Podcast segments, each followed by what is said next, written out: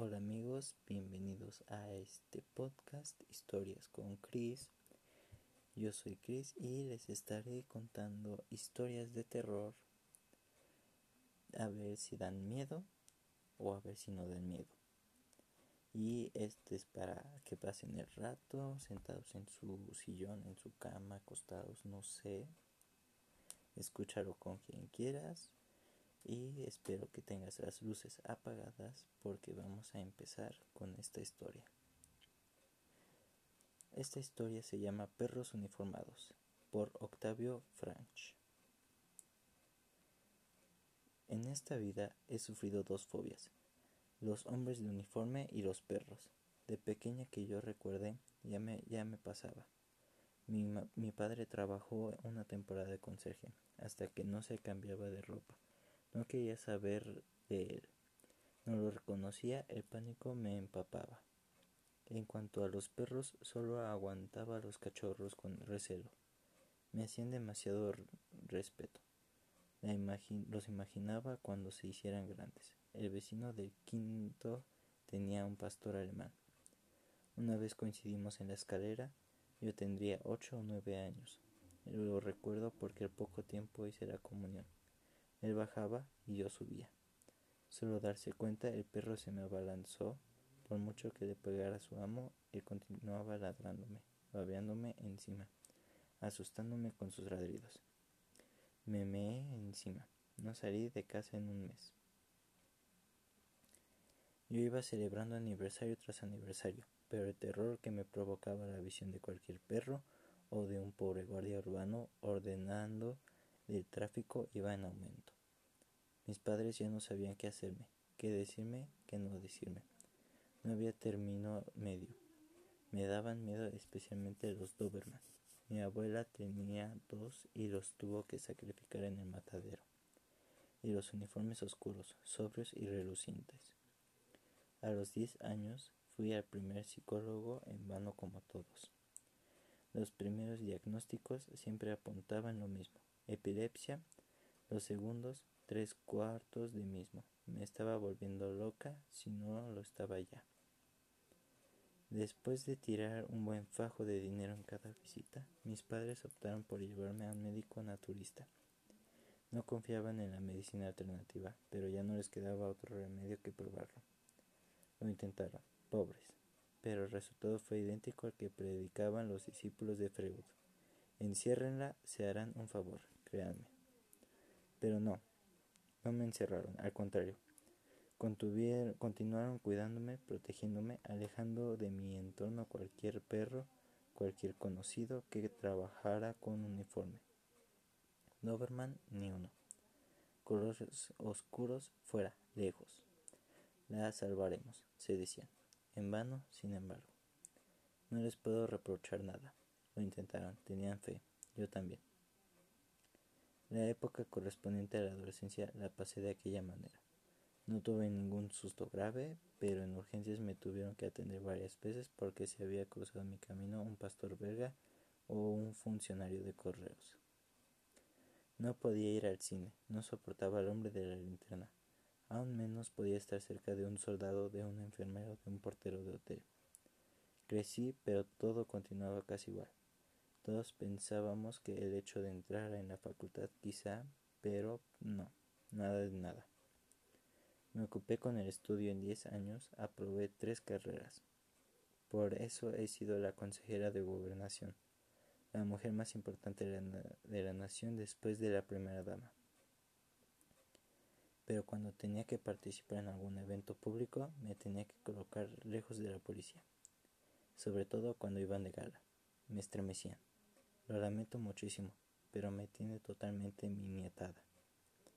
Mi compañero de interior, un encanto todo hay que decirlo, ordenó que no, que no quería ni un perro cerca de mí. Siempre llevaba escolta de paisano. Estuve mucho tiempo sin sufrir ningún accidente de este tipo. Era feliz sin perros, sin uniformes a mi lado.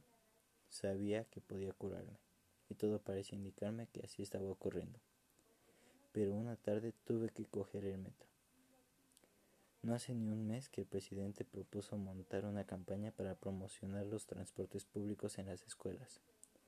In situ, un miembro del gobierno viajaba con un grupo de primaria y les explicaba las ventajas del autobús, del ferrocarril, del metro.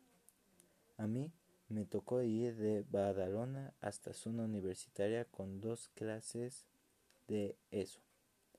Hicimos trasbordo en Paseo de Gracia. Aquel pasillo fue mi infierno. Ya habíamos recorrido medio pasillo cuando distinguí entre la multitud a una pareja de guardias de seguridad, vestidos todos de negro, que llevaban agarrados uno cada uno un Rottweiler. Los perros me olieron como siempre. Ellos siempre han sabido que me domina el miedo hacia ellos. No era odio, solo una fobia que todavía hoy no he entendido por qué la sufro empezaron a correr. Cuando ya los tenía a tocar, giré y huí, posesa hasta que resbalé. Una vez en el suelo despeinada, con los papeles volando y el vestido manchado y arrugado, los dos Rottweiler me miraban, perversos, divertidos, animados. No paraban de ladrarme a un palmo de mi cara. Me había vuelto a orinar encima, como hacía años que no me sucedía. No tardaron ni dos minutos en llegar los dos guardias. Todavía fue peor. Un par de uniformes negros, impecables, austeros. Ellos gritaban y golpeaban a los perros para que retrocedieran. Pero no les obedecían. Unos ladraban, los otros chillaban. Y yo en medio. Lloraba, gemía, suplicaba que todo acabara. Sufrí uno de mis ataques inconsciente, impávida, espasmos, los ojos en blanco me tuvieron que ingresar. Cuando salí drogada, perdida, ya no era la misma. Me habían obligado a dimitir, motivos personales, el presidente hizo lo correcto. ¿Qué imagen podía dar el país con una consejera lunática? Hasta que he ido a parar a esta bruja, vidente, curandera, tragaperras, y a madre como de seis. Yo nunca he creído en estas cosas en el más allá, en los espíritus, en la reencarnación.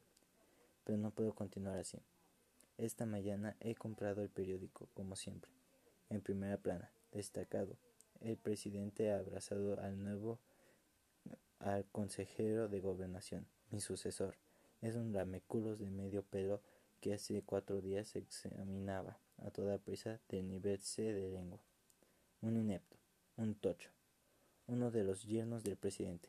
No, He decidido que recuperaré mi puesto de trabajo, con dignidad, con la cara bien alta y por la puerta grande.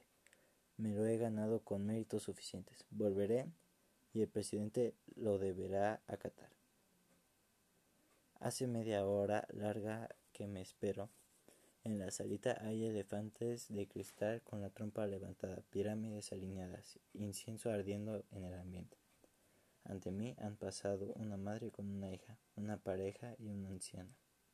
Todos han salido con una carcajada y la mirada hecha un chisporroteo. Un secretario, que parece más bien un descargador del muelle, me avisa que ya puedo entrar.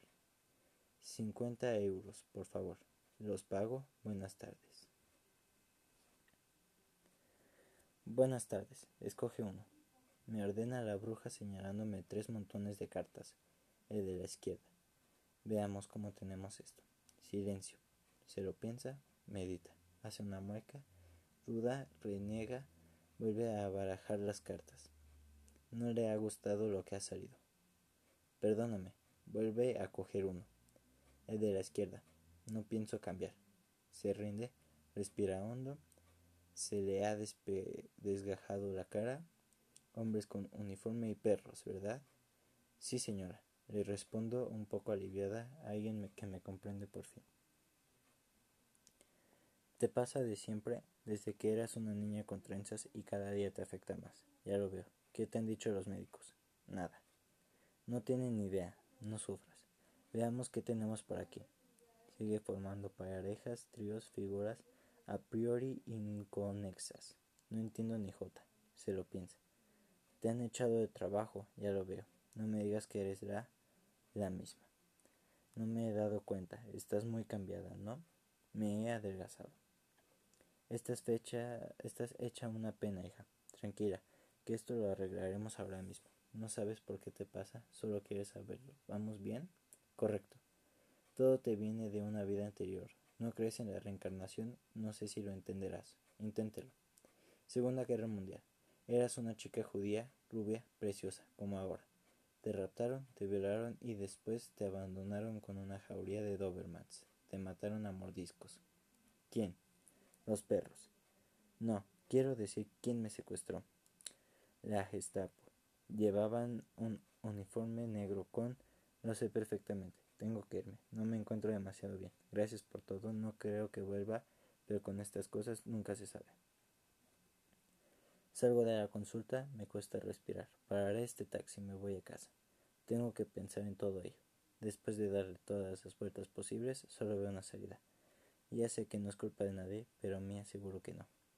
Esta tarde saldré, iré a los bares de la Epanto, cerca del cuartel. Me ligaré a un quinto, lo violaré, después se la cortaré. Mañana me acercaré a la perrera municipal, adoptaré a uno cualquiera pequeño, no quiero tener problemas añadidos.